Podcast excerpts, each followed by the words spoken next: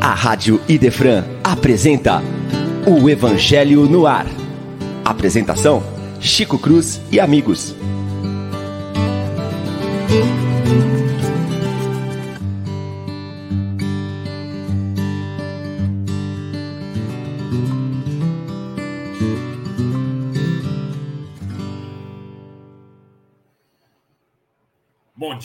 Bom dia a todos. Um sábado abençoado a todos nós, aqueles que estão nos ouvindo.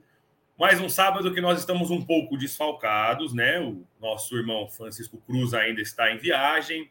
O Leon também não vai poder estar presente, nem a nossa irmã Paula. Fica aqui o nosso abraço a eles, as nossas maiores, melhores é, é, é, energias. Tenho certeza que eles estão nos ouvindo também. Tá? Nós vamos continuar o nosso estudo do Evangelho segundo o Espiritismo, no capítulo 15, Fora da Caridade Não Há Salvação. Nós vamos tratar hoje o item 8 e o item 9, que são dois temas que dizem fora da igreja não há salvação e fora da verdade não há salvação. Então, para compor a nossa mesa, mesmo desfalcada, mas hoje com uma personalidade muito especial, primeiramente, né, a nossa flor. Bom dia, Lívia. Bom dia, Will. Bom dia, amigos que estejam nos ouvindo. Que esse sábado seja feliz, embora sem a presença dos amigos, né? Um ótimo sábado para todos nós. E agora, o nosso irmão, que está tá desde as 10 trabalhando, já aqui conosco. Bom dia, Ramon. É um prazer tê-lo aqui conosco. Seja bem-vindo ao Evangelho no Ar. Bom dia, meu querido irmão William. Bom dia, Lívia. Prazer muito grande estar aqui com vocês, falar de Jesus, falar do Evangelho. É sempre uma oportunidade para a gente imperdível. Seja bem-vindo. É isso aí, o Ramon, Ramon. Seja muito bem-vindo. É isso que eu ia falar, Ramon. Seja muito bem-vindo. Obrigado. Ele já estava aqui no. Ele estava fazendo o livro dos Espíritos desde manhã já, num programa que antecedeu o nosso. Já é experimentado, conhece muito de doutrina, mas muito e uh, tenho certeza que agora vai ser um participante cativo de nosso programa, tenho certeza disso. Bom dia a todos e vamos iniciar os nossos trabalhos falando de nosso evangelho, para que nós possamos nos instruir também. Pedindo a intuição da espiritualidade maior, vamos começar. Então, na manhã desse sábado abençoado, nós vamos falar sobre fora da caridade, da fora da igreja não há salvação e fora da verdade não há salvação. Kardec dividiu em dois itens, um falando da igreja e outro falando da verdade. Vamos começar pelo item 8, onde ele fala da igreja. Então vamos lá. Item 8. Quanto à máxima, fora da caridade não há salvação, se apoia num princípio universal e abre a todos os filhos de Deus acesso à suprema felicidade. O dogma, fora da igreja não há salvação, se baseia não na fé fundamental em Deus e na imortalidade da alma. Fé comum a todas as religiões mas numa fé especial, em dogmas particulares. É exclusivo e absoluto. Em vez de unir os filhos de Deus, separa-os. Em vez de incitá-los ao amor de seus irmãos, alimenta e sanciona a irritação entre sectários dos diferentes cultos que se encontram reciprocamente malditos na eternidade, embora sejam parentes e amigos esses sectários. Desprezando a grande lei de igualdade perante o túmulo, ele os separa uns dos outros até no campo de repouso a máxima, fora da caridade não há salvação, é a consagração do princípio da igualdade perante a Deus e da liberdade da consciência. Tendo esta máxima por regra, todos os homens são irmãos, e qualquer que seja a maneira por que adorem o Criador, eles se entendem as mãos, eles se estendem as mãos e oram uns pelos outros. Com o dogma, fora da igreja não há salvação, anatematizam-se e se perseguem mutuamente, vivendo como inimigos o pai não pode, não pede pelo, pelo filho, nem o filho pelo pai, nem o amigo pelo amigo, já que mutuamente se consideram condenados sem remissão. É por isso, é pois um dogma essencialmente contrário aos ensinamentos do Cristo e à lei evangélica. Então aqui nós, antes da gente começar a entender e começar a debater uh, as ideias que vão fluindo, é, a gente, é necessário que a gente entenda uma coisa. Na época do Kardec, nem na época do Kardec, podemos voltar na parte histórica, né? A igreja se deteve no poder de todo saber. Então, é, se a gente pegar a eclesiástica, que coloca que esse dogma que fora da igreja não há salvação, o entendimento dele se dava, logicamente, estamos falando de, de alguns séculos atrás, que a igreja seria a conexão e a igreja que mantinha a ideia do Cristo viva. Então, por isso que se for não, não tivesse a igreja, você não conseguiria conhecer a, a, os mandamentos do Cristo. Então, cria-se esse dogma que você precisaria, para decifrar e entender o Cristo, você precisaria da igreja. Tá? Então, a igreja seria o, o meio que você pudesse buscar a salvação. Salvação dogmática também da igreja, que significaria você encontrar o reino do céu, aquele lugar é, é, é, miraculoso, onde todo mundo fica de pijama, sentado no altar, sem fazer nada pelo resto da eternidade. Né? Aquele, aquele céu dos anjinhos de pijama. Então, são esses, esses dogmas que a igreja traz, e quando nós falamos, tá? Quando Kardec, por que Kardec traz isso? Ora, basta que a gente lembre que as grandes guerras mundiais foram cravadas em nome de Deus. Porque era necessário que se impusesse a religião, que se impusesse a ideia, né? Nós tivemos grandes guerras por causa disso, e ainda temos algumas hoje em dia. E isso, como traz Kardec, né? Isso separa em vez de unir. Vamos lembrar que a, o ensinamento é do Cristo. O Cristo não deixa nenhuma igreja. Lembra-se que religião a, a, ela é o caminho que liga a Deus, ela não pode ser aquele o, o, o fim. Ela é o caminho que liga a Deus, aquilo que te liga. E se a gente pensar hoje no mundo em que nós vivemos, o tanto de religiões que nós temos, tá? Cristãs, fundamentalmente cristãs, que possuem várias, várias ideias e divergentes de alguns pontos, mas que baseia-se no princípio universal do amor. O Novo Testamento do Cristo traz a ideia do amor. Então, essa ideia que nós temos é, da igreja, fora da igreja não há salvação, como diz o Kardec aqui, é muito interessante, porque isso separa. Ou seja, se eu não, se eu não sigo a igreja, os dogmas da igreja, eu não tenho salvação. E aí nós temos que mais profundo ainda de que salvação nós estamos falando. Nós espíritas entendemos que nós falamos de salvação no questão de nós nos livrarmos dos nossos, dos nossos pendores, das nossas maledicências, de nós evoluirmos. Então, para nós, fora da caridade, não há evolução. Porque isso nós temos como evoluir. O que é evolução, essa salvação? Que nós não temos mais que reencarnar em mundos materiais. Porque, como nós vemos no Evangelho, o verdadeiro mundo é o mundo espiritual. Nós passamos aqui por provas, expiações, um grande presídio, um grande hospital, como cada um queira analisar o seu ponto de vista, o seu entendimento. Então, quanto mais nós evoluímos, mais nós vamos desprender dessas maledicências que nós acumulamos pelas nossas más inclinações, mais nós vamos evoluir. E qual o caminho para isso? A caridade. É isso que, que, que Jesus nos ensina o Evangelho do, do Cristo nos ensina exatamente isso. Foi colocado humanamente, né? São aqueles erros é, é, potenciais que a humanidade fez para colocar um dogma que fora da igreja não há salvação. E isso é muito claro. Quando você coloca dogmas, você separa em vez de você unir. Você começa a ter, é, você começa a fazer guerra em vez de fazer amor, fazer paz, fazer entender a evolução da humanidade. Então, quando nós falamos, claro, temos que entender também o princípio quando tudo aconteceu, que a igreja criou esses dogmas, mas que fundamentalmente pegamos o evangelho do Cristo, a gente vê que ele é deficitário, porque Jesus é todo amor. Ele nos ensina a amarmos uns aos outros, inclusive a amar os nossos inimigos. Então, se a gente for separar, se a gente for ter que, é, ideias diferentes, de salvações, ou seja, se eu não sigo a igreja, então não sirvo, eu estou condenado ao inferno. Isso não seria o evangelho do Cristo, isso não seria de Deus, não seria porque Deus é todo amor, não quer que seus filhos se percam. Por isso que Kardec traz um capítulo disso, porque isso é muito interessante, porque o dogma perpetuou por vários tempos, por vários séculos na humanidade. E é a hora do momento da terceira revelação, o Espiritismo traz isso como um professor descodifica isso e nos traz toda essa informação. Vou passar agora a palavra aos meus irmãos. Lívia, por favor.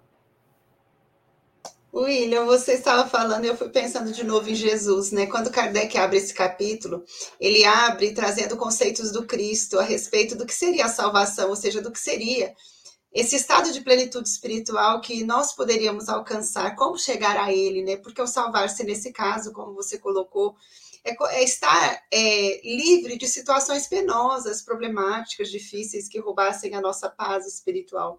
Então, os exemplos que Kardec traz primeiro, a partir da fala de Jesus, apontam para nós que o caminho para este equilíbrio, para a construção dessa paz interior, é o caminho da vivência do bem, da retidão de conduta moral, espiritual, da vivência da caridade. E aqui nós já aprendemos que a caridade, conforme a doutrina espírita nos apresenta e Jesus nos apresentava, não tem o sentido apenas de doação de coisas, mas tem o sentido daquela vivência é, que parte do sentimento e se concretiza em diversas ações, num nível de promoção do bem na vida do outro e na nossa própria vida.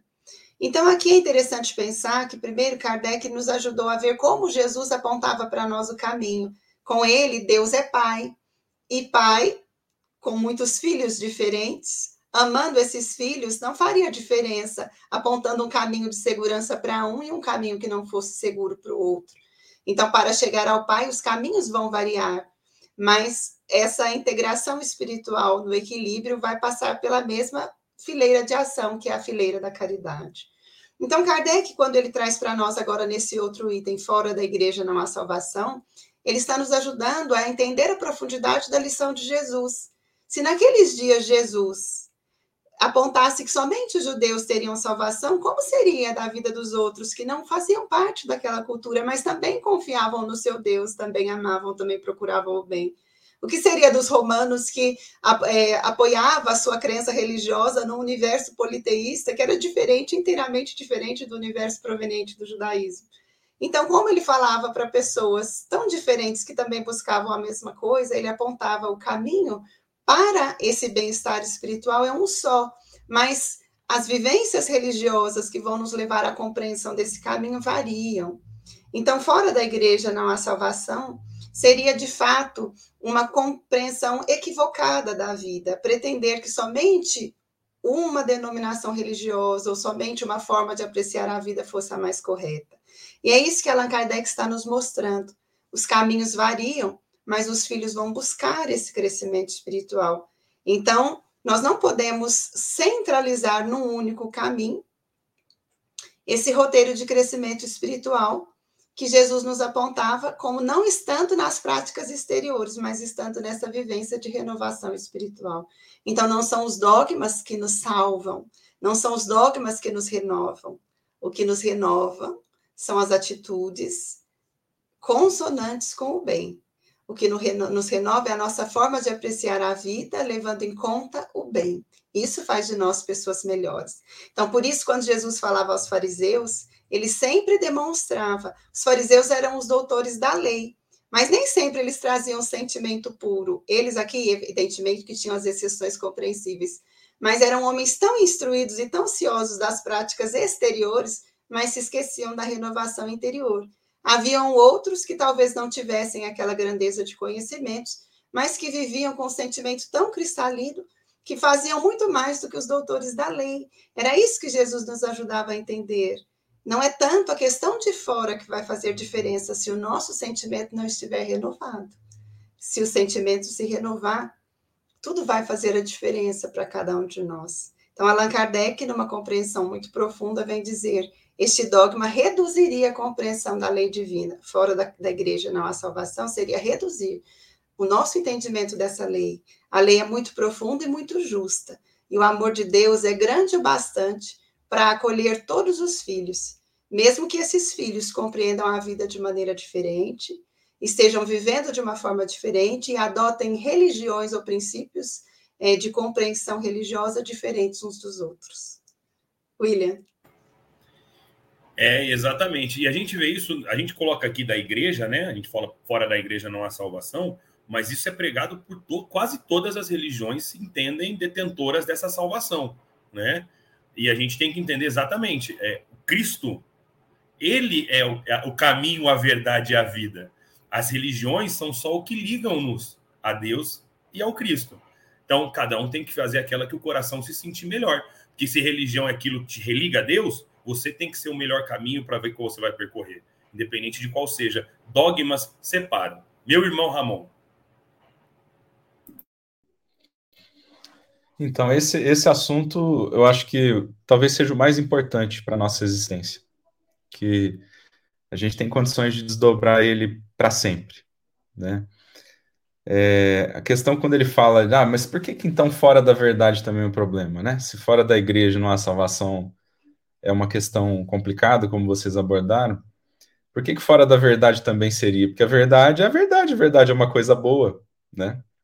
O problema é que o nosso entendimento de verdade é bem débil, né? Porque a verdade mesmo, a verdade última, a verdade imutável é Deus. E é só que promana dele, que é a pura verdade. E a gente vai entender, compreender e buscar essa verdade para sempre, pela eternidade, porque conforme a gente vai evoluindo, o nosso olhar muda, a nossa visão muda, até mesmo depois que nós nos tornarmos espíritos puros, que, que de desbravamento não nos aguarda? De entendimento do, do universo, da vida, de Deus, depois disso? Não dá nem para imaginar. Então, quando a gente fala assim, ó, fora da verdade não há salvação, qual verdade? De quem? Né? a do Ramon, do William, da Lívia? Também cairia no mesmo problema da igreja, né? Se a gente afirmasse dessa forma. Tá? Agora, por que, que a caridade cai nessa é, armadilha?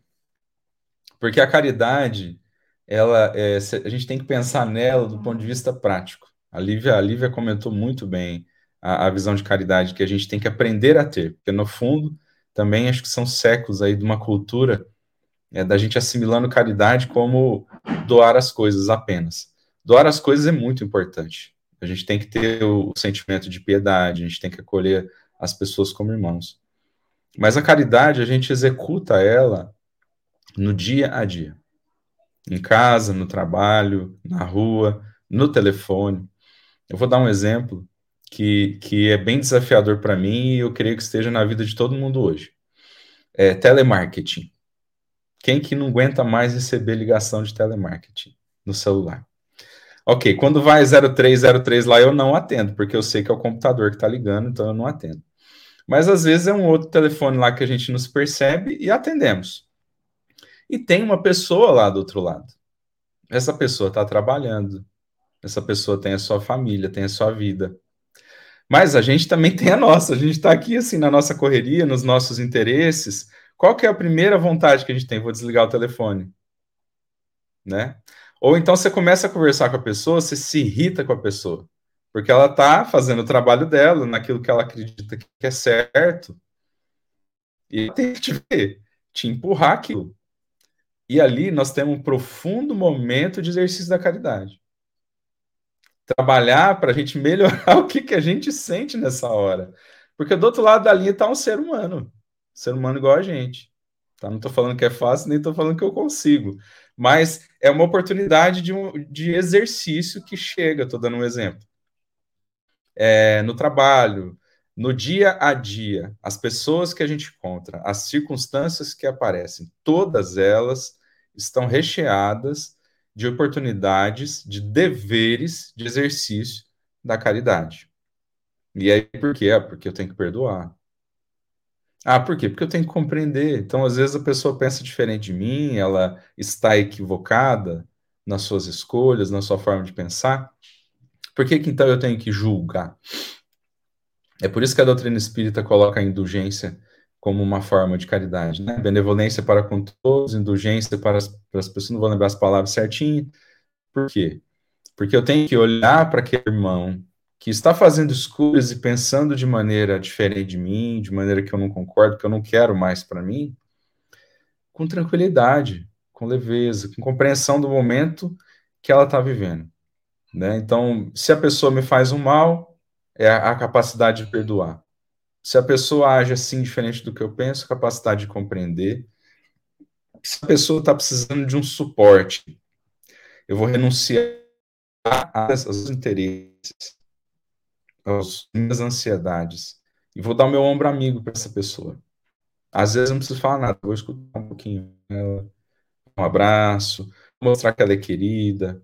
Então, se a gente for ver, no nosso dia a dia, a gente tem oportunidades de aplicar esta caridade. E por que, que fora dela não há salvação? Porque cai nessa prática que a gente está falando aqui agora, é o que faz a gente desenvolver as nossas fibras morais é o que leva a gente a aplicar o que Jesus ensinou. E é exatamente o que vai nos levar à salvação, que o livro explicou. Né? A gente poderia, por exemplo, pensar a salvação como o momento atingir o grau supremo da redenção e nos tornarmos espíritos puros. Quando é que isso vai acontecer? Só quando a gente praticar tudo que o Cristo ensinou, nem uma vírgula menos. Não adianta pensar que vai ser diferente, não. É, a brincadeira aceita que dói menos, né? Se nessa encarnação também tem um monte aí pela sabe lá Deus quantas, centenas. É, só acontecer depois que a gente ah, deixa eu parar de, de me revoltar e eu vou aprender a colocar essa caridade em qualquer momento é mais do que fazer palestra, é mais do que doar alimentos, é mais do que doar roupas, que é tudo muito importante nesse mundo de tanta desigualdade que a gente vive, mas para que a salvação aconteça é, essa, é dessa caridade que a gente está falando. Exatamente, meu irmão. E assim, o que eu acho muito legal, a gente, quando a gente fala desse, desse dogma fora da igreja, é que a gente tem que lembrar que a igreja ela foi criada ou foi montada pelo, pelos ensinamentos, para o ensinamento do Cristo, pelos ensinamentos do Cristo. A gente não pode esquecer disso. Então, assim, Cristo não deixou falar, essa será a minha igreja. Não, ele foi o exemplo. Exatamente como você falou, irmão, ele foi o exemplo da caridade. E eu acho muito uma passagem muito interessante, que eu acho muito legal trazer aqui agora, é a parábola do bom samaritano. Se a gente pegar a parábola, do, contextualizar ela realmente, quando é, é ele está dando aquelas contest... ele está dando os ensinamentos dele, e chega um doutor da lei para ele e fala lá, né? É, Senhor, o que eu preciso para ter a vida eterna, né? Que ter a salvação, né? Aí o Jesus é, questiona ele, né? Ele faz outra pergunta para ele. Fale, o que diz a lei? Ele fala, amar a teu Deus sobre todas as coisas, todo o seu coração, de toda a tua alma, né? O primeiro mandamento, né? com toda a tua força, de todo o teu espírito, e o teu próximo como a ti mesmo. Aí Jesus fala para ele: fará isso e terá a vida eterna. E aí o doutor da lei, muito inteligente, retruca ao Cristo. E quem é meu próximo? É aí que Jesus toma a palavra e fala para ele. Começa a dar o, a, essa, como é que a gente fala? Essa parábola, né? E ele fala: um homem descia de Jerusalém para Jericó. E olha como é interessante. A gente que eu falo, tem que contextualizar as palavras do Cristo, que cada vírgula tem um entendimento profundo demais. Quando ele coloca que um homem descia de Jerusalém para Jericó, ora, é uma exatamente uma descida. Ele, ele decaía. Faltava o quê? Aquela vigilância aquela oração. E ele é tomado por quem? Por ladrões, que despojaram, cobriram de ferimentos, quase mataram um coitado. O que, que os ladrões simbolizavam? o, egoísmo, o orgulho, o desamor para com o próximo. E olha como isso é interessante. Aí ele coloca: aconteceu em seguida que um sacerdote religioso, descendo pelo mesmo caminho, viu e passou adiante. Olha como é profundo. Um sacerdote que devia ter consciência de estar subindo, que conhece a verdade, ele está descendo pelo caminho. Ou seja, ele está fazendo como aqueles, aqueles marginais. Está praticando o desamor, pelo menos a ausência de amor ao próximo, porque ele vê o caído e não levanta. Ele pratica a indiferença. Olha como isso é profundo. Depois Jesus ainda coloca um levita que também veio àquele lugar, tendo observado, passou igualmente. Lembrando que o levita é aquele que interpretava a lei que também tinha conhecimento da causa, se sabia, pregava o que estava, via o que estava nos textos sagrados. Ele negligencia o nosso irmão. Em vez de ele colocar à prática a lei que ele interpretava, ao contrário disso, ele negligencia o nosso irmão e passa direto. Olha isso que eu acho mais interessante. Quando eh, Jesus vai contextualizar, ele coloca mais um samaritano que um samaritano que viajava.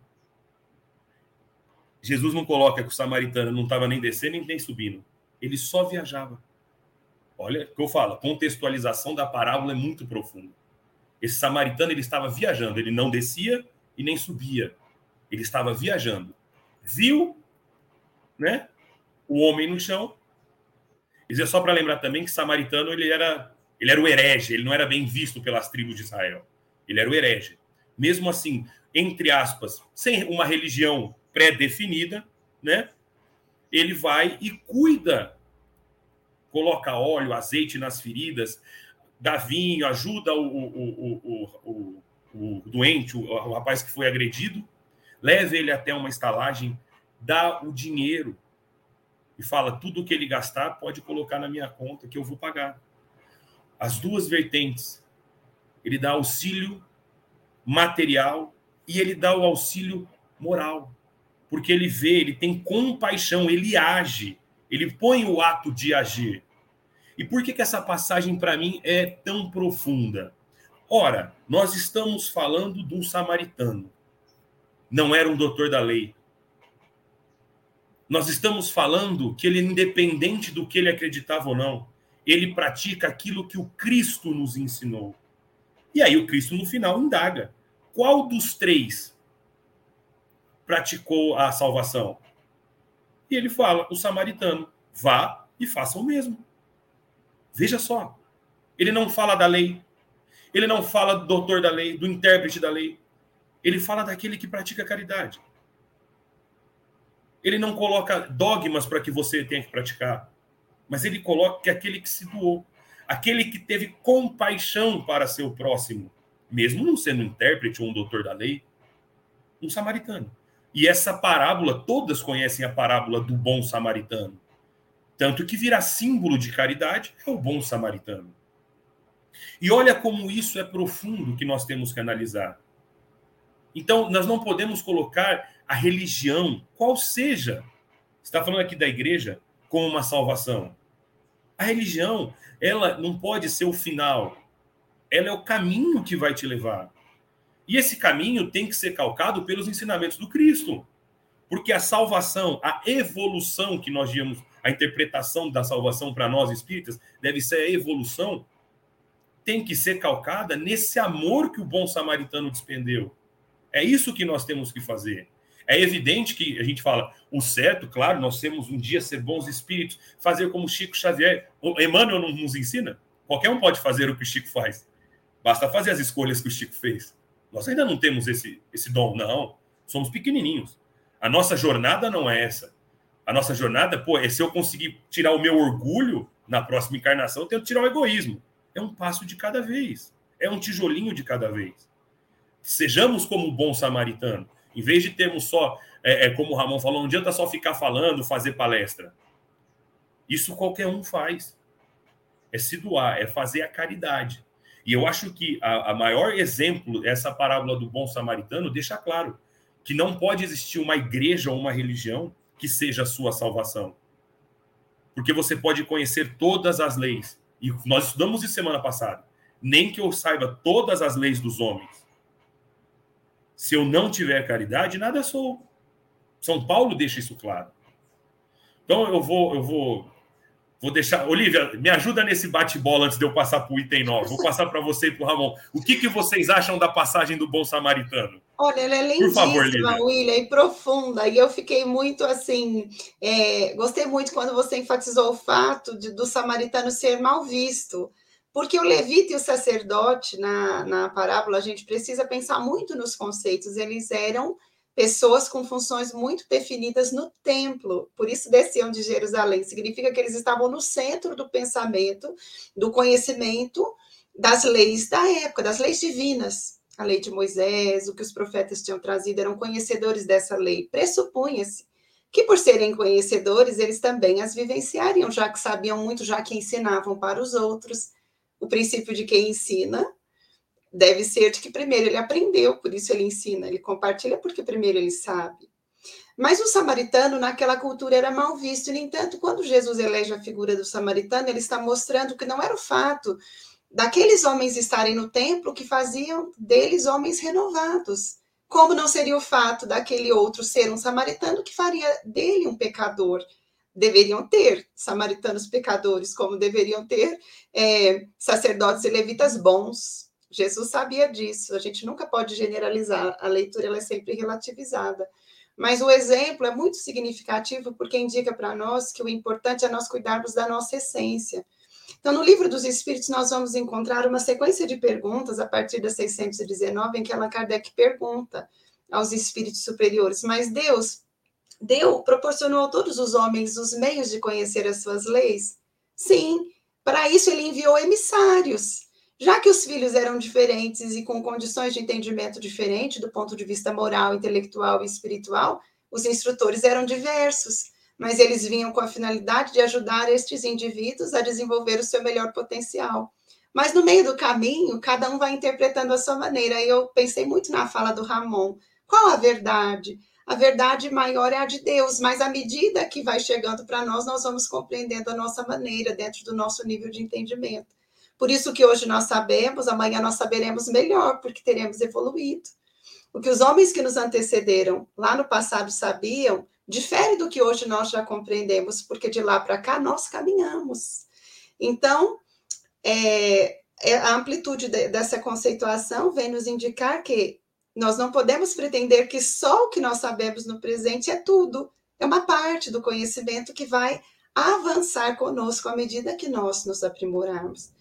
Por isso, quando Jesus veio, ele usou essas figuras, a da parábola, a dos conceitos da época, para que todo mundo pudesse ter acesso a esse conhecimento, compreender que era importante a renovação espiritual. E ele falava para um público muito diverso, muito heterogêneo. Se a gente for ler o Evangelho, o que, que os evangelistas vão narrar? Que um dia é o centurião que vem falar com ele, ou seja, era uma liderança romana, era o chefe da, da, da centúria, era um militar romano que vem falar com ele. Nós vamos ver o, o chefe da sinagoga que vem falar com ele porque a filha estava doente. Nós vamos ver as pessoas simples do povo conversando com ele, eram os pescadores que o ouviam. Depois ele, ele vai falar com Nicodemos, que era o doutor da lei, com os fariseus. Então Jesus ele está dialogando com todos, mas de fato ele não centraliza o, a lição que ele traz num dogma religioso, ele universaliza a lição, ele fala para todos. Todos poderiam viver fraternalmente, todos poderiam amar, todos poderiam ser estabelecer parcerias sólidas na vida, se seguissem os, esses princípios que ele trazia. Então, quando ele vem dizer, ele fala: Eu vim para cumprir a vontade de meu Pai. Ele vinha com um compromisso de nos ensinar como chegar a esse estado de melhoria espiritual. Mas a melhoria é um processo. Quando o Ramon falava, me fez pensar nisso, é um processo. Para chegar àquela vivência mais profunda e mais sólida nas nossas atitudes, a gente começa de algum ponto. Nem sempre acertando, a gente quer. Tem dia que acerta, tem dia que não. Tem dia que cai, tem que levantar, tem dia que erra, tem que corrigir. Tem dia que para, tem que recomeçar. Mas o querer nos leva às conquistas. Então, a parábola do bom samaritano é um símbolo para nós de que nos valeria saber tantas coisas se nós não utilizássemos isso em favor de nós mesmos? Então, mais importante do que saber muito é eu aprendi. O que impacto isso causa na minha vida? Eu sei que Jesus me ensinou sobre o amor, mas em termos práticos, o que isso significa? Amar um pouquinho mais. O que, que significa no meu cotidiano? Significa que a minha vida se torna melhor, porque eu vou me relacionar de forma mais respeitosa com o meu próximo, não vou me abater tanto quando o meu próximo não, não me entendeu, não me aceitar. O que significa saber da lição da fé que Jesus propôs? Significa que na hora das minhas lutas, quando as fragilidades, frustrações ou fracassos acontecerem, como ele me ensinou que eu posso começar de novo, tendo fé, eu vou chorar aquela hora, mas eu me permito o recomeço. Então, causa um impacto construtivo, positivo no nosso cotidiano. Então, seja em termos de doutrina espírita, seja em termos de cristianismo ou de qualquer outra é, linha de entendimento religioso, o importante é que aquela lição veio para fazer de nós pessoas melhores. Então, chega um momento em que o conhecimento tem que migrar da cabeça para o coração. Porque quando ele desce da cabeça para o coração, ele vai virar ação. Agora, enquanto ele ficar só no raciocínio, nós vamos saber falar muito sobre isso, mas às vezes tenta muita dificuldade de viver. Então, por isso, o bom samaritano é um símbolo lindo que você lembrou muito bem.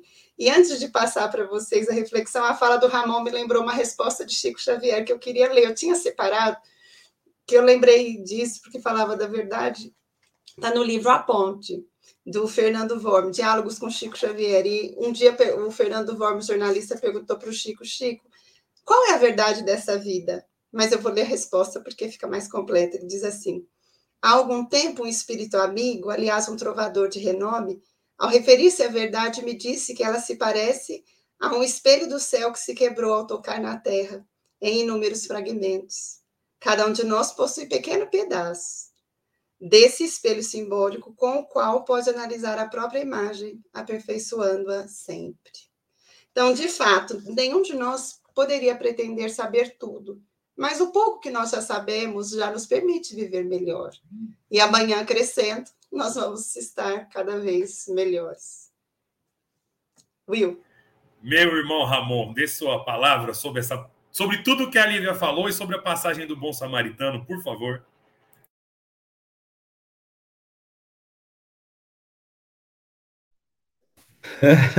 você me colocou numa situação complicada. Mas vamos lá. Olha, Lívia, isso aí que você falou é formidável, porque tem um, um, um, autor, se não me engano, acho que chama Irmão José, eu não lembro, tô, posso estar enganado. Que ele fala assim: ó, o outro é meu templo. O dia que eu li isso daí, eu, eu olhei e falei, negócio esquisito, isso aí tá, sei lá, né? Aí, a hora que a gente começa a entender isso aí que você falou, de que, que a verdade é um espelho que caiu e cada um tem um pedacinho. Então, da interação que eu faço com você e com o William aqui, por exemplo, nós estamos juntando o meu pedaço com o seu, com o seu, e nós três vamos ver uma faceta da verdade que a gente não tinha visto antes. E isso acontece também com as pessoas que nós estamos em dificuldade. E isso acontece também com as pessoas que a gente vai ajudar. E isso acontece também com as pessoas que, que encontramos na vida por nada, por acaso, por, por razões sem razão. Então a gente tem que aprender a ficar muito atento, prestar atenção no que está acontecendo, o que, que, o que, que a vida está nos trazendo. Não é nada fortuito, não é nada por acaso. E está profundamente ligado com essas lições de caridade. Então, por exemplo, o, um outro olhar é que que eu tenho procurado assim desenvolver, embora seja assim muito desafiador, nessa parábola do bom samaritano, é pensar como se fosse o sacerdote. Porque é, você já deve ter ouvido isso. É, é, dentro da ritualística que ele tinha que cumprir para ele conseguir fazer o papel dele de sacerdote, ele não podia tocar em ninguém que tivesse com sangue. E aquele cara estava todo ensanguentado.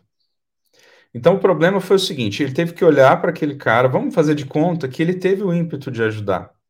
Mas a hora que ele olhou para ele viu que ele estava ensanguentado, ele teve que escolher entre romper com a ritualística e os cuidados que ele tinha que cuidar, que fazia parte da ortodoxia que ele acreditava, ou, ou seguir em frente. E aí é que está o problema. Você falou de escolhas, né? Que, que o, que o, o, Emmanuel, o, Chico, o Emmanuel falou que era só a gente fazer as mesmas escolhas do Chico, é exatamente esse caso. O Chico teria escolhido abandonar a ritualística e ajudar o, o, o, o, o pessoa que estava em dificuldade. Nós, sacerdotes da contemporaneidade, não escolhemos isso. Esse é que é o ponto. Eu tive uma experiência também, eu vou falar aqui não, não com querendo me fazer autobiografia, é só para a gente dar um exemplo de experiência prática, que eu não sou exemplo de nada, tá? Eu quero dar o exemplo da circunstância, tá bom, pessoal?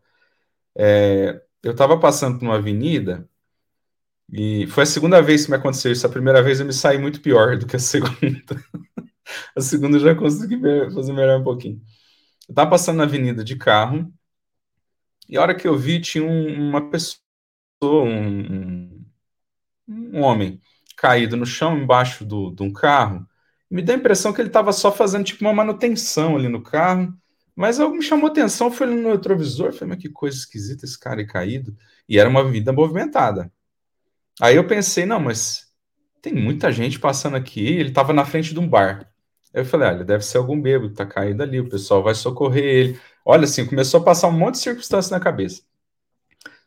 Que, que poderia dizer assim para mim, deixa isso para lá, não tem necessidade de você fazer nada, não. Aí eu lembrei da minha experiência anterior, eu falei assim, deixa eu dar uma volta aqui. Voltei com o carro. A hora que eu vi, o cara realmente estava caído no chão. E o pessoal do bar estava ali na frente, ele tá na frente de um bar. Eu deduzi, esse cara tá alcoolizado, ele bebeu demais, tá ali caído. É, como cenas que a gente vê o tempo todo, comum, né? Eu falei, mas eu vou parar. Deu um negócio assim, vou, vou escutar esse negócio que tá me dando aqui por dentro, vou parar. Parei o carro e fui. E assim, gente, eu, eu, tenho, eu tenho pavor de bar, eu sou médium, eu vou para lá, eu saio com uns três, quatro espíritos de alcoólatra grudado, e aí sabe lá Deus quanto tempo eu vou levar para conseguir ajudar esses irmãos. E aí, mas eu falei, não, eu vou porque eu, eu não posso ceder à ritualística, eu tenho que acreditar no meu, no meu, no meu anjo da guarda que está aqui comigo, fiz uma prece interna, fui lá, esse, esse moço aqui está caído, olhei para ele, agachei lá, Aí o cara falou: É, nossa, cara, o, o, o moço do bar começou a me contar. É, ele, ele caiu tão feio, ele bateu a cabeça, fez um barulhão que você não tem noção. Nossa, né? Eu falei: Vocês já chamaram o resgate, né? Eu falei: ah, A gente já chamou, já faz meia hora que eles estão demorando, não chega, né? Aí eu falei: Nossa, então vamos ligar lá de novo. Peguei o celular. Que número que você ligou? Eu nem sabia. Nunca tinha tido a necessidade de fazer algo assim. Aí ele me falou o número, eu liguei. É, a hora que eu liguei, o atendente falou, eu comecei a explicar a situação para o atendente do SAMU, ele falou assim, é, fui eu que atendi essa ligação, só que tinha que ter passado para o médico, o moço que chamou desligou. Na hora de falar com o médico, não, não completamos o pedido não, se, se você não ligasse, não ia uh, o resgate aí não. Aí ele me fez todas as perguntas, eu expliquei, me passou para o médico, eu falei com o médico, depois disso é que eles foram mandar o resgate. Só para vocês terem uma ideia. Então, é, é, é, aí, aí eu fiquei assim, pasmo, que eu tinha todos os motivos compreensíveis do mundo para ter ido embora. Cara, uma avenida cheia de gente. Ele estava na, na frente do bar com um monte de gente ali no bar, sabe? eu fiquei pasmo comigo mesmo. Eu falei, cara, isso aqui é igualzinho a, a parábola do bom samaritano. E, e eu poderia ter feito igualzinho o sacerdote aqui sem perceber, né? Então, é, é, é uma coisa assim, é, é, no dia a dia, gente. Isso acontece o tempo todo. Tá, sabe uma coisa que, que nem presta atenção, por exemplo? Pode ter um amigo, tá passando por uma depressão profunda, a gente nem tá sabendo. O cara tá com ideação suicida, a gente nem tá sabendo. Passa correndo por, por nós, na nossa correria a gente não dá nem um pouquinho de atenção. Às vezes era só aquilo que a gente precisava fazer. Dar um pouquinho de atenção, olhar no olho. Olhar de acolhimento. Só isso. Não é? É uma das coisas, Ramon, que você fala que eu acho muito interessante. É, eu tento imaginar, e eu acho que um dos princípios, quando nós entendemos que amar ao próximo como a si mesmo, imagina que esse homem caído podia ser seu pai, seu irmão, é, mas ele é pai de alguém, ele é filho de alguém, ele é irmão de alguém. Então faça como se fosse para você. Tá? Eu acho que a caridade é isso. Faça aquilo que você gostaria que fosse feito aos seus. E a gente vai conseguir é, é, fazer uma, uma jornada mais, não perfeita, porque nós somos ainda espíritos imperfeitos, mas uma jornada com, caminhando, caminhando para a nossa, a nossa evolução. Vou ler o item 9, pessoal, porque senão não dá tempo. Que aí sim, agora nós vamos entrar nessa parte. Fora da, que é fora da verdade, não há salvação. Está sim no item 9. Fora da verdade não há salvação, equivaleria ao fora da igreja não há salvação. E seria igualmente exclusivo, porque não existe uma única seita que não pretende ter o privilégio da verdade. Que homem se pode vangloriar de a possuir integralmente, quando o círculo dos conhecimentos se alarga sem cessar e as ideias se ratificam a cada dia? A verdade absoluta é prerrogativa exclusiva dos espíritos de categorias mais elevadas, e a humanidade terrena não poderia pretender possuí-la, porque não lhe é dado saber tudo. Ela somente pode aspirar a uma verdade relativa e proporcional ao seu adiantamento. Se Deus houvesse feito da posse da verdade absoluta a condição expressa da felicidade futura, teria proferido uma sentença de proscrição geral, ao passo que a caridade, mesmo na sua mais ampla acepção, pode ser praticada por todos. O Espiritismo, de acordo com o Evangelho, admitindo a salvação para todos, independente de qualquer crença, desde que a lei de Deus seja observada, não diz, não diz, Fora do Espiritismo não há salvação. E como não pretende ensinar ainda toda a verdade, também não diz: fora da verdade não há salvação. Máxima que dividiria em lugar de unir e perpetuaria os antagonismos. Olha como isso é importante, e isso deve ser levado por todas as religiões, sem exceção, inclusive os espíritas. Não somos detentores da verdade, como está aqui no Evangelho. Ainda não foi dado à humanidade conhecer toda a verdade. Nós somos muito pequeninos. Se nós entendemos que a espiritualidade maior nos vemos ainda como crianças, começando o processo de andar, nós estamos engatinhando na evolução espiritual. Ou seja, somos crianças. É um passo de cada vez. Nós não somos detentores da verdade. E nem, nem, nem, nem podemos querer isso. E se a gente pensasse que só quem domina a verdade que teria salvação, todas as religiões os seus maiores adeptos são, são, acham que são detentores de toda a verdade. Eu disse todas, porque eu conheço muito espírita que acha que sabe tudo. vou falar aqui da nossa, não vou falar da dos outros, não, vou falar da nossa. Eu conheço muito espírita que acha que sabe tudo que não lê mais, porque ele já leu o Pentateuco, ele sabe tudo. Ele conhece. E não é. Isso para a espiritualidade, como sabe que nós somos crianças ainda nessa evolução, sabe o quanto é pequeno o nosso conhecimento diante da grandiosidade das leis de Deus? No livro do André Luiz, a, é, é, acho que é A Caminho da Luz, deixa claro que nós ainda quebramos leis de Deus todos os dias, porque sequer nós a conhecemos. Nós nem conhecemos todas as leis. Então, a salvação que traz o evangelho, a nossa evolução, está naquilo que qualquer um pode fazer, que é a caridade, que é amar ao próximo como a si mesmo. Que esse é o primeiro princípio para a evolução, que é amar. Se nós aprendemos o sentido da palavra amor, do sentido de caridade, de fazermos ao próximo, aquilo que nós gostaríamos que fosse feito a nós mesmos, quanto que nós não evoluiríamos no, no, no mundo moral? Como nós não seríamos seres diferentes da nossa evolução, da nossa moralidade? Quantas guerras, quantas brigas, vamos falar no macro e no micro, guerras mundiais e guerras internas em nossa casa, seria evitada se nós compreendêssemos amar ao próximo, se nós calarmos quando for necessário, quando nós perdoarmos, quando nós fizermos como Cristo e virar a outra face.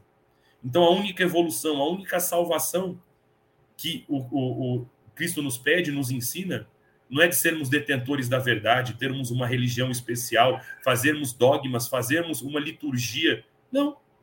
É amarmos uns aos outros. É praticar ao próximo aquilo que gostaríamos feito a nós. Isso, você vê que a salvação está na mão de todos da humanidade, sem exceção. Lívia. William, interessante que eu fiquei pensando quando eu li esse item que nós sempre vamos ganhar muito se nós formos corações abertos às boas ideias. E as boas ideias não virão só de um lugar. Tem boas ideias que vão vir do campo da ciência, tem boas ideias que virão do campo da filosofia, tem boas ideias que virão do amigo ao lado, como o Ramon falou. É, é a nossa parcela de contribuição se unindo com a do outro. Mas se nós formos refratários a esse crescimento, as ideias renovadoras vão chegar até nós, mas não vão nos encontrar receptivos. Então, qual foi a grande diferença naqueles dias em que Jesus esteve conosco? Ele trouxe a mensagem para todos. Os refratários não a receberam na hora, mas os que se abriram para aquela nova linha de interpretação da vida se tornaram corações melhores. E assim foi em todos os setores da humanidade. Quando nós nos abrimos para esse crescimento, nós vamos percebendo como vamos entendendo melhor a vida, porque aquilo que nós não sabemos, alguém nos ajuda a ver com mais clareza. Então, a doutrina espírita nos ensina isso. E quando Kardec fala, olha, nós no espiritismo, não vamos dizer fora do espiritismo não, não há salvação, porque nós aprendemos com os bons espíritos o que Jesus nos ensinou. É fora do bem é que não haveria para nós a possibilidade da felicidade, mas dentro do caminho do bem há uma possibilidade infinita de vivências positivas, planificadoras, prazerosas para nós e também para o nosso próximo. Então, a lição de Jesus é sempre o centro do qual nós, para o qual nós devemos olhar para trazer essa luz para junto de nós. E o que hoje nós sabemos imperfeitamente, amanhã vamos saber com mais clareza. E eu pensei muito também na tarefa do apóstolo Paulo, Como Paulo faz uma renovação em si mesmo quando encontra em Jesus, quando encontra Jesus? Porque até encontrar Jesus, ele se comportava como se só o caminho que ele sabia fosse o melhor. Ninguém poderia dizer que não era um bom caminho. Quantos se edificaram naquela linha de interpretação na qual ele tinha se informado? Mas por acreditar que ele era o detentor da verdade, o que, é que ele faz com os outros? Ele persegue, ele fere, ele aprisiona. Quando encontra Jesus, ele entende que havia uma outra, um outro universo que ele não tinha acessado, ele não sabia, então ele sabia até certo ponto. Então ele começa agora a ter uma outra atitude, atitude de integração, de respeito, compreendendo que, embora aquelas pessoas fossem humildes do ponto de vista do conhecimento, eram pescadores, eram os galileus simples, tinham tanto a ensinar para ele, ele abertura espiritual. E é por isso que ele compreende que chega um instante na vida que a mensagem do Cristo não, ficar, não poderia ficar centralizada por aquele núcleo que tinha escutado de forma mais imediata a lição do Cristo. Então, quando os discípulos tinham que atuar em Jerusalém, nos arredores de Jerusalém, passando a mensagem, chega um momento que Paulo vai fazer o quê? Levar a mensagem para os gentios. Os, os gentios eram aqueles que não estavam dentro daquela cultura. E quando ele propõe isso para Barnabé, Barnabé se assusta e fala: Nossa, mas, mas eles não são o, o, povo escolhido, em outras palavras. Mas Paulo fala: Não, Jesus veio para todos, a lição vem para todos, vamos levá-la. Porque haveria aqueles com a responsabilidade de trazer para aquele núcleo mais próximo da, daquela cultura em que Jesus tinha chegado. Mas Paulo vai viajar para levar para todo mundo. Então, olha que processo de abertura e de compreensão ele sai desse encastelamento que Kardec está falando do dogma, ele sai da prisão do dogma para viver a universalização do amor. Então, sendo corações mais amorosos, nós sempre vamos estar mais unidos ao nosso próximo. Ainda que esse próximo seja de outro país, fale outro idioma, tenha outra cultura, tenha outra religião diferente da nossa. Meu irmão Ramon, por favor, Nossa, Lívia, quanta coisa linda você falou. Dá, podia ter escrito isso daí, viu? Mas é.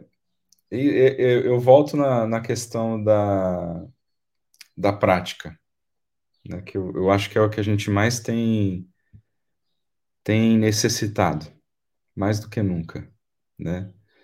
É, esses dias eu li um post de um amigo, e ele falou lá que tá cheio de espiritologista de plantão mas pouca mudança. A hora que eu li isso, eu, eu refleti de novo. Falei assim, nossa, né?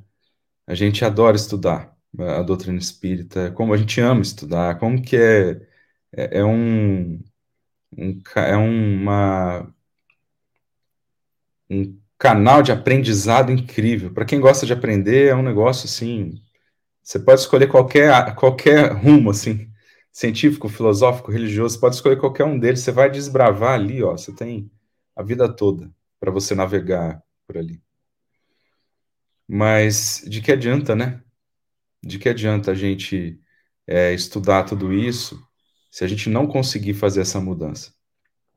E essa mudança, ela é igualzinho, é, é, a gente tem uma, uma, um vício, falo de mim, mas eu creio que seja igual para todos para a maioria das pessoas, é um vício de enxergar essas coisas como coisas solenes. É solene, é longe, é distante, é demais.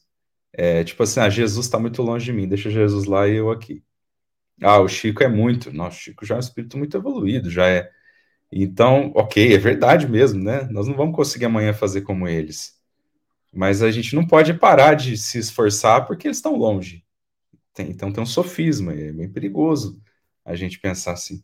É, por outro lado, também a doutrina espírita não pode virar motivo de depressão, né, na vida da gente, né, também, né? Então a gente tem que ser humilde, dócil com a gente mesmo, para se entender, se aceitar, se conhecer. Mas efetivamente começar a olhar para essas lições de caridade que são simples. Então, é, é, a lição do Cristo é extremamente simples. A lição da caridade também é simples. Você não precisa ser doutor da lei para você entender isso, né? E você não precisa ser doutor da lei para você fazer.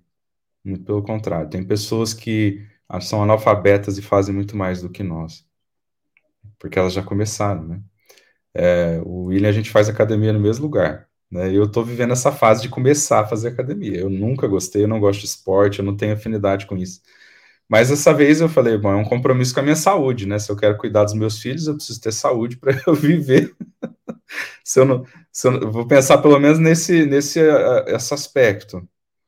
E aí faz três meses que eu tô indo e agora eu tô começando a me sentir bem. Eu tô vendo que eu tô me superando, devagarzinho, uma ida depois da outra, né? Então esses temas de caridade é a mesma coisa.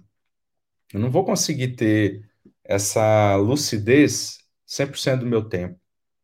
Na verdade, eu vou ter talvez 0,1% do meu tempo. Mas se depois, pelo menos, eu lembrar da situação que passou e falar assim, nossa, o que eu poderia ter feito, hein? Eu poderia ter conversado tal coisa com a pessoa. Eu poderia ter mandado um WhatsApp para aquela pessoa que eu lembrei. Lembrei dela. Nossa, por que será que eu lembrei dela? Né? E, e, e assim, aquelas coisinhas que vão acontecendo, a gente vai educando o olhar. Você falou, né, Lívia? Você, você expressou muito bem o que eu estou tentando dizer, que é um processo. Por que, que é um processo? Porque vai começar bem pequenininho. É uma tentativa, um esforço pequenininho. Não tem problema, você tem que sentir orgulho desse pequenininho que você fizer. Orgulho no sentido de ficar feliz. Você, nossa, deu um passinho. Ótimo. Não é o Chico, mas deu um passinho, fez a escolha, não é? Aí agora, depois a outra escolha, depois na outra experiência é a outra escolha. E o olhar vai se abrindo, né? Então, é, é, é eu acho que esse é o grande desafio para tudo na doutrina, para qualquer religião, mas principalmente para a caridade. E é por isso que ela nos leva à salvação, porque aí, conforme a gente vai avançando, a gente vai entrar na rota de salvar, né, de, de, de evoluir. É um passo de cada vez, né, meu irmão? Não é fácil, não. Mas a gente vai chegando lá. Um passo de cada vez. Gente, é, já estamos em cima da hora. Agradecer principalmente a participação do nosso irmão Ramon. Muito obrigado, Ramon. E vamos às nossas despedidas. Primeiro, a Lívia. Por favor, Lívia. Will, também agradeço a participação do Ramon, que enriqueceu muito as nossas reflexões dessa manhã, dos amigos que estiveram conosco, sempre tão carinhosos. E eu vou resumir tudo que foi dito agora no final pelo Ramon numa frase do Emmanuel que eu acho muito bonito, que ele diz assim: devagar, mas sempre. Na verdade, é o título de uma lição. Ninguém pode pretender fazer a evolução às pressas, mas se a gente tiver constância desse um passinho de cada vez, a gente vai chegar à vivência que a gente está procurando. Uma excelente semana para todos, um sábado muito feliz e muito obrigado por, pelo programa obrigado. de hoje. muito, muito obrigado, Lívia, por tudo que você tem feito por nós. Ramon, meu irmão, sua despedida, suas considerações, por favor. Nossa, é um prazer muito grande estar aqui com vocês. É, falar de Jesus é sempre uma responsabilidade, mas é uma grande oportunidade, porque a gente vai reforçando em nós mesmos estas ideias, esses conceitos, para a gente ser melhor a cada dia, tá? Obrigado, e que Jesus abençoe sempre esse trabalho, essa iniciativa, que os bons espíritos estejam sempre ali ao redor de vocês, é, e sempre que precisar de nós, estamos aqui à disposição. Muito carinho. Nós que agradecemos, Ramon, viu? Muito obrigado de verdade. Agora você vai ser a cadeira cativa, tenha certeza que virá mais sábados a brilhantar esse nosso estudo. Muito obrigado. Lembrando, gente, caridade está no livro dos Espíritos, na questão 886, né? Benevolência para com todos, indulgência para com as imperfeições alheias, perdão às ofensas. Esse é o, é o, é o verdadeiro sentido da caridade, como se entendia Jesus e como se entende Jesus. Quero agradecer a cada um que está conosco aqui nesse dia de hoje, nesse sábado, todos os nossos ouvintes, mais uma vez, agradeço. Semana que vem estaremos de volta. Um sábado, um final de semana abençoado a todos Fiquem com Deus. Obrigado mais uma vez pela paciência e por estarmos juntos mais um sábado. Gente, fiquem com Deus. Até mais. Tchau, tchau, gente. Obrigado.